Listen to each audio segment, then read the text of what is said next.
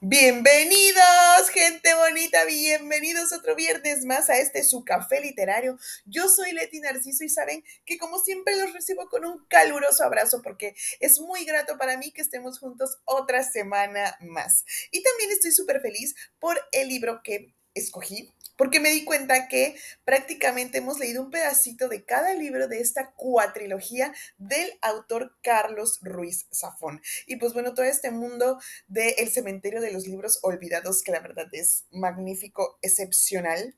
Y pues eh, el que comienza con eh, La sombra del viento, El juego del ángel, El prisionero del cielo, que fue el último que, este, que leímos, y pues hoy les traje El laberinto de los espíritus. Si hay un libro que salió después, de hecho, según yo, no tiene mucho, de tener como año y medio, dos años, eh, incluso después del fallecimiento de Carlos Ruiz, que estés donde estés.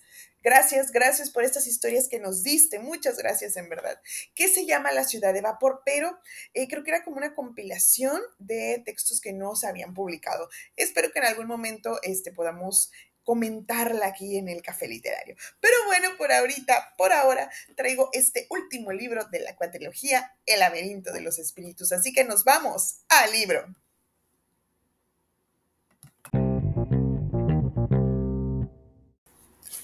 El laberinto de los espíritus de Carlos Ruiz Zafón, el libro de Daniel, capítulo 1. Aquella noche soñé que regresaba al cementerio de los libros olvidados Volví a tener diez años y despertaba en mi antiguo dormitorio para sentir que la memoria del rostro de mi madre me había abandonado. Y del modo en el que se saben las cosas en los sueños, sabía que la culpa era mía y solo mía porque no merecía recordarlo y porque no había sido capaz de hacerle justicia. Al poco, entraba mi padre alertado por mis gritos de angustia. Mi padre, que en mi sueño todavía era joven y aún guardaba todas las respuestas del mundo, me abrazaba para consolarme. Luego, cuando las primeras luces pintaban una Barcelona de vapor, salíamos a la calle. Mi padre, por algún motivo que yo no acertaba a comprender, solo me acompañaba hasta el portal. Allí me soltaba la mano y me daba a entender que aquel era un viaje que debía hacer yo solo. Echaba a caminar, pero recuerdo que me pesaba la ropa, los zapatos y hasta la piel. Cada paso que daba requería más esfuerzo que el anterior. Al llegar a las ramblas, advertía que la ciudad había quedado suspendida en un instante infinito. Las gentes habían detenido el paso y aparecían congeladas como figuras en una vieja fotografía. Una paloma que alzaba el vuelo dibujaba apenas el esbozo borroso de un batir de alas. Brisnas de polen flotaban inmóviles en el aire como luz en polvo. El agua de la fuente de canaletas brillaba en el vacío y parecía un collar de lágrimas de cristal.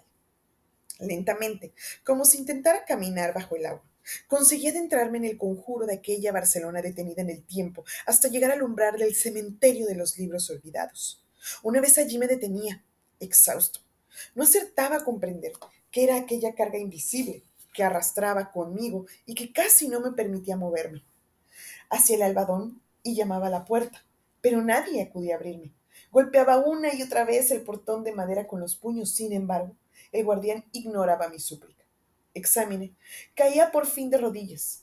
Solo entonces, al completar el embrujo que había arrastrado a mi paso, me asaltaba la terrible certeza de que la ciudad y mi destino quedarían por siempre congelados en aquel sortilegio y que nunca podría recordar el rostro de mi madre. Era entonces, al abandonar toda esperanza, cuando lo descubría. El pedazo de metal estaba oculto en el bolsillo interior de aquella chaqueta de colegial que llevaba mis iniciales bordadas en azul. Una llave. Me preguntaba cuánto tiempo llevaba allí sin yo saberlo. La llave estaba teñida de herrumbre y estaba casi tan pesada como mi conciencia. A duras penas, lograba alzarla con manos, con ambas manos hasta la cerradura. Tenía que empañar hasta el último aliento para conseguir hacerla girar. Cuando ya creía que nunca podría hacerlo, el cerrojo cedía y el portón se deslizaba hacia el interior. Una galería curvada se adentraba en el viejo palacio, punteada con un rastro de velas prendidas que dibujaba el camino. Me sumergí en las tinieblas y oía la puerta sellándome a mi espalda. Reconocía entonces aquel corredor flaqueado por frescos de ángeles y criaturas fabulosas que escudriñaban desde la sombra y parecían moverse a mi paso. Recorría el corredor hasta llegar a un arco que se abría a una gran bóveda y me detenía en el umbral. El laberinto se alzaba frente a mí en un espejismo infinito. Una espiral de escalinatas, túneles, puentes y arcos tramados en una ciudad eterna construida con todos los libros del mundo ascendía hasta una inmensa cúpula de cristal. Mi madre esperaba allí, al pie de la estructura. Estaba tendida en un sarcófago abierto con las manos cruzadas sobre el pecho.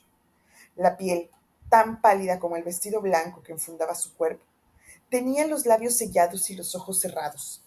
Yacía, inerte, en el reposo ausente de las almas perdidas. Acercaba mi mano para acariciarle el rostro. Su piel estaba fría como el mármol. Entonces abría los ojos y su mirada embrujada de recuerdos se clavaba en la mía. Cuando desplegaba sus labios oscurecidos y hablaba, el sonido de su voz era tan atronador que me embestía como un tren de carga y me arrancaba del suelo, lanzándome en el aire y dejándome suspendido en una caída sin fin, mientras el eco de sus palabras derretía el mundo. Tienes que contar la verdad, Daniel. Desperté de golpe en la penumbra del dormitorio, empapado en sudor frío, para encontrar el cuerpo de Bea tendido a mi lado. Ella me abrazó y acarició mi rostro. Otra vez, murmuró.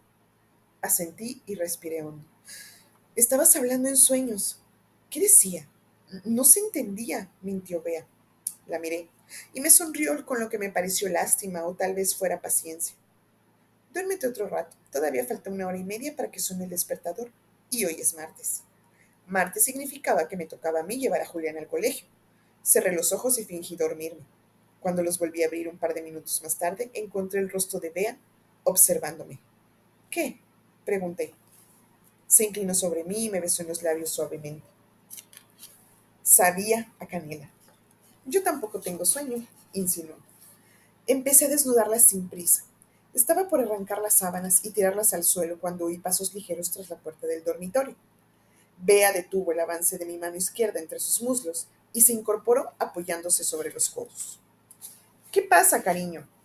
El pequeño Julián nos observaba desde la puerta con una sombra de pudor e inquietud. ¿Hay alguien en mi habitación? musitó. Bea exhaló un suspiro y le tendió los brazos. Julián se apresuró a refugiarse en el abrazo de su madre y yo renuncié a toda esperanza en pecado concebida. ¿El príncipe escarlata? preguntó Bea. Julián asintió, compugido. Ahora mismo papá va a ir a tu habitación y le va a echar a patadas para que no vuelva a ver, no vuelva nunca más. Nuestro hijo me lanzó una mirada desesperada. ¿Para qué sirve un padre si no es para misiones heroicas en esta envergadura? Le sonreí y le guiñé el ojo. A patadas, repetí con el gesto más furioso que pude conjurar. Julián se permitió un amago de sonrisa. Salté de la cama y recorrí el pasillo hasta su habitación. La estancia me recordaba tanto a la que yo había tenido a su edad, algún piso más abajo, que por un instante me pregunté si no estaría todavía atrapado en el sueño. Me senté a un lado de la cama y encendí la lamparilla de noche. Julián vivía rodeado de juguetes, algunos heredados de mí, pero sobre todo de libros. No tardé en encontrar al sospechoso escondido debajo del colchón. Tomé aquel pequeño libro encuadernado en negro y lo abrí por la primera página. El laberinto de los espíritus 7. Ariadna y el príncipe escarlata. Texto e ilustraciones de Víctor Matax. Ya no sabía dónde ocultar aquellos libros, por mucho que afinara el ingenio para encontrar nuevos escondites. El olfato de mi hijo los detectaba sin remedio. Pasé las horas del volumen al vuelo y me asaltaron de nuevo los recuerdos. Cuando regresé a la habitación, tras confinar una vez más el libro en lo alto del armario de la cocina, donde sabía que más temprano que tarde mi hijo daría con él, hallé a Julián en brazos de su madre. Ambos habían sucumbido al sueño. Me detuve a observarlos desde el umbral, amparado en la penumbra. Escuché su respiración profunda y me pregunté qué habría hecho el hombre más afortunado del mundo para merecer su suerte. Los contemplé dormir enlazados, ajenos al mundo, y no pude evitar recordar el miedo que había sentido la primera vez que los vi así abrazados. Muchos años después, el recuerdo de aquella noche habría de volver a mi memoria, refugiado de madrugada en la trastienda de la vieja librería de la calle Santana procurando una vez más enfrentarme a la página en blanco sin saber ni por dónde empezar a explicarme a mí mismo la verdadera historia de mi familia, empresa en la que llevaba meses o quizá años dedicado, pero a la que había sido incapaz de aportar una sola línea salvable. Fermín, aprovechando un brote de insomnio que atribuyó a la digestión de medio kilo de chicharrones, había decidido hacerme una visita de madrugada. Al verme agonizar frente a una página en blanco, armado de una estilográfica que goteaba como un coche usado, se sentó a mi lado y sospechó la, la marea de folios arrugados que se esparcían a mis pies. No se ofenda, Daniel, pero ¿tiene usted la más mínima idea de lo que está haciendo? No, admití. A lo mejor si probase con una máquina de escribir cambiaría todo. Dicen en los anuncios que la Underworld es la elección del profesional. Fermín consideró la promesa publicitaria, pero negó con vehemencia. Entre mecanografiar y escribir, median años luz. Gracias por los ánimos. ¿Y usted qué hace por aquí a estas horas? Fermín se palpó la tripa. La ingesta de un gorronio entero en estado de fritura me ha dejado el estómago revuelto. ¿Quiere un poco de bicarbonato? Mejor no, que me da tempera nocturna, con perdón, y entonces sí que no hay manera de pegar ojo. Abandoné la pluma y mi enésimo intento de redactar una frase utilizable y busqué la mirada de mi amigo. ¿Todo bien por aquí, Daniel? Aparte de su infructuoso asalto al castillo de la narrativa, quiero decir. Me encogí de hombros. Como siempre, Fermín había aparecido en un momento providencial, haciendo honor a su condición de picabrus ex machina. No sé muy bien cómo preguntarle algo que hace tiempo que me ronda por la cabeza, aventuré. Él se cubrió la boca y administró un eructo breve pero sentido. Si está relacionado con algún truquillo de alcoba, dispare sin pudor, que le recuerdo que yo en estas líneas, lides, soy como un facultativo diplomado. No, no, no es un tema de alcoba. Mm, lástima, porque tengo información fresca sobre un par de nuevos sardines que... Fermín, le corté. ¿Cree usted que he vivido la vida que tenía que vivir? ¿Que he estado a la altura? Mi amigo se quedó con la palabra en la boca, bajó la mirada y suspiró. No me diga que es eso lo que va en realidad en esta fase suya del Basac embarrancado, búsqueda espiritual y todo eso. ¿No escribe uno acaso para entenderse mejor a sí mismo y al mundo? No. Si uno no sabe lo que hace, cosa que usted... Es usted un pésimo confesor, Fermín. Ayúdeme un poco. Creí que estaba intentando convertirse en novelista, no en beato. Dígame la verdad. Usted que me conoce desde que era niño, ¿le he decepcionado? ¿He sido el Daniel que usted esperaba? ¿El que mi madre habría querido que fuera? Dígame la verdad. Fermín puso los ojos en blanco. La verdad son las tonterías que dice la gente cuando se cree que sabe algo, Daniel. Yo sé tanto de la verdad como de la talla de brasier que gasta aquella formidable fémina de nombre y busto puntiagudos que vimos en el cine Capitol el otro día. Kim Novak precisé, a la que Dios y la ley de gravedad tengan en su gloria. Y no, no me ha decepcionado Daniel, nunca. Es usted un buen hombre y un buen amigo. Y si quiere saber mi opinión, sí. Creo que su difunta madre Isabela habría estado orgullosa de usted y hubiera pensado que era usted un buen hijo. Pero no un buen novelista, sonreí. Mire, Daniel, usted de novelista tiene lo que yo de monje dominico. Y lo sabe. Eso no hay, eso no hay pluma o Underwood bajo el sol que lo cambie. Suspiré y me abandoné un largo silencio. Fermín me observaba pensativo. ¿Sabe una cosa, Daniel? Lo que pienso de verdad es que después de todo lo que usted y yo hemos pasado, aún soy aquel pobre infeliz que se encontró tirado en la calle y al que se llevó a casa por caridad. Y que usted todavía es aquel crío desvalido que iba por el mundo perdido y tropezando con misterios sin cuento, creyendo que sí los resolvía. Tal vez de puro milagro recuperaría el rostro de su madre y la memoria de su verdad que el mundo le había robado. Sospecé sus palabras que habían tocado hueso. ¿Tan terrible sería si así fuera? Podría ser peor. Podría ser usted un novelista como su amigo Carax. A lo mejor lo que tendría que hacer es encontrarlo y convencerle de que fuese él quien escribiera esta historia, apunté. Nuestra historia. Eso dice a veces su hijo Julián. Miré de reojo a Fermín. ¿Que Julián dice qué? ¿Qué sabe Julián de Carax? ¿Le ha hablado usted a mi hijo de Carax?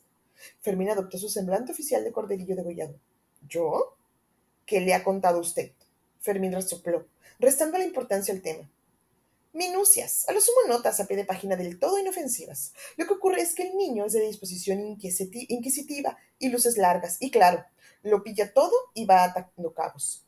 Yo no tengo la culpa si la criatura es espabilada. Es evidente que a usted no ha salido. Madre de Dios. ¿Y ya sabe, vea, que ha estado usted hablando de Carax con el niño? Yo en su vida conyugal no me meto, pero dudo que haya mucho que la señora Bea no sepa o intuya. Le prohíbo terminantemente que le hable a mi hijo sobre Carax Fermín. Él se llevó la mano al pecho y asintió con solemnidad. Mis labios están señados. Caiga sobre mí la más negra ingominia si un momento de abdolición que levantaré, así este solemne voto de silencio. Y ya puestos tampoco menciona a King Kovac, que le conozco. Ahí sí soy inocente como el becerrillo que quita el pecado del mundo, porque ese tema lo saca el niño, que de tonto no tiene un pelo. Es usted imposible. Acepto con abnegación sus injustas pollas, porque sé que las provoca de frustración ante lo escuálido de su propio ingenio. ¿Tiene vuecencia algún nombre más que añadir a la lista negra de los no mencionables aparte de Carax? ¿Bakunin? ¿Estrellita Castro? ¿Por qué no se va a dormir y me deja en paz, Fermín? ¿Y dejarle aquí usted solo frente al peligro? Quite de al menos hace falta un adulto acuerdo entre el público. Fermín examinó la estilográfica y la pila de folios en blanco que guardaban sobre el escritorio calibrándolo todo como si se tratase de un juego de instrumentos quirúrgicos. ¿Ya se le ha ocurrido cómo arrancar esta empresa? No, estaba en ello cuando ha venido usted y ha empezado a decir sandeces. Tonterías. Sin mí, usted no escribe ni la lista de la compra. Convencido al final y arremangándose ante la titánica tarea que los aguardaba, se plantó en una silla a mi lado y me miró fijamente con esa intensidad de quienes apenas necesitan palabras para entenderse. Hablando de listas, mire, yo de este negocio del novelón sé menos que de la manufactura y uso del silicio. Pero sé que me ocurre que antes de empezar a contar nada, habría que hacer una lista de lo que uno quiere contar. Un inventario, digamos. Una hoja de ruta, sugerí. Una hoja de ruta es lo que predeña uno cuando no sabe bien a dónde va, y así se convence a sí mismo, y alguno que otro bobo de que se dirige a algún sitio. No es tan mala idea. El autoengaño es el secreto de toda empresa imposible. ¿Lo ve? Formamos un tándem imbatible. Usted anota y yo pienso. Pues vaya pensando en voz alta. ¿Ya hay suficiente tinta en ese chisme para el viaje de ida y vuelta a los infiernos? Suficiente para echar a andar. Ahora solo falta decir de dónde empezamos a hacer la lista. ¿Qué tal si empezamos por la historia de cómo la conoció usted? Pregunté. ¿A quién? ¿A quién va a ser, Fermín? A nuestra Alicia en la Barcelona de las Maravillas. Una sombra cruzó su rostro. Esa historia no creo que se la haya contado a nadie, Daniel, ni a usted. ¿Qué mejor puerta entonces para adentrarse en el laberinto? Un hombre debería poder morir llevándose alguno que otro secreto por delante, objetó Fermín.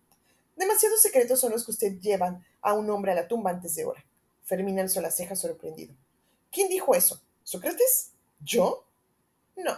Por una vez lo dijo Daniel Sempere Hispert, el Homo Pardicus, hace tan solo unos segundos. Fermín sonrió complacido y peló un de limón que procedió a llevarse a los labios. Le ha costado años, pero ya va aprendiendo del maestro. ¿Quiere uno?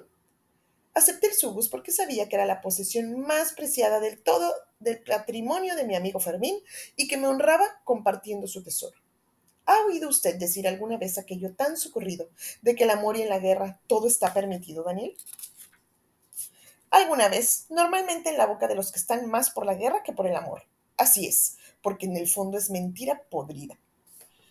¿En ese entonces una, ¿Es entonces una historia de amor o de guerra? Fermín se encogió de hombros. ¿Cuál es la diferencia? Y así, al amparo de la medianoche, un par de subus y un embrujo de recuerdos que amenazaba con desvanecerse en la niebla del tiempo, Fermín empezó a hilvanar los hilos que abrían el tejer del final y el principio de nuestra historia. Y bueno, mi gente bonita, este es el inicio del último libro de la saga del cementerio de los libros olvidados. Y según algunos eh, comentarios que he leído, muchos lo catalogan como el mejor libro de la cuatrilogía. Eh, de hecho, entre este, entre el cuarto libro y el primero, que es La sombra del viento, Em, las, las, opiniones están muy divididas, eh, prácticamente 50-50, en cuál de los dos es el mejor. Y de verdad, eh, ahorita quise compartir con ustedes el inicio, bueno, cómo está Daniel en este momento. Em, él está en la librería con su esposa, con su hijo, pero pues hay algo por ahí, algo que tiene que hacer. ¿Y quién mejor para ayudarle a escribir esa historia que Fermín. Fermín, este personaje maravilloso que vimos desde la sombra del viento, que la verdad también me encanta. Pero hay otro embrollo por ahí, hay otro nudo en la historia que la verdad está muy bueno con otra, em, otro personaje que aparece que se llama Alicia Gris. Eh, la verdad, se los recomiendo, se los juro que no se van a arrepentir. Eh, al principio, pues nos, nos, pone este, el autor en un contexto de, de, toda la historia, pero se los juro que, no sé, de la de un cuarto de libro para el final, o sea, está buenísimo y no van a querer soltarlo hasta terminarlo. Y pues bueno, mi gente bonita, por mi parte, esto es todo. Espero que se hayan eh, enganchado de esta historia, que los lean los cuatro, y si no pueden leer los cuatro, si tienen una historia individual cada uno, también lo pueden leer como ustedes quieran, pero de preferencia los cuatro, se los juro que no se van a arrepentir. Y repito, muchas gracias Carlos Ruiz Afón, donde quiera que estés, por estas historias que nos regalaste. Muchas gracias mi gente bonita, yo soy Leti Narciso, este es su café literario. Pásense por el Instagram, regálenme un like, un follow, café-literario B612. Los quiero mucho, besitos, bye. Thank you.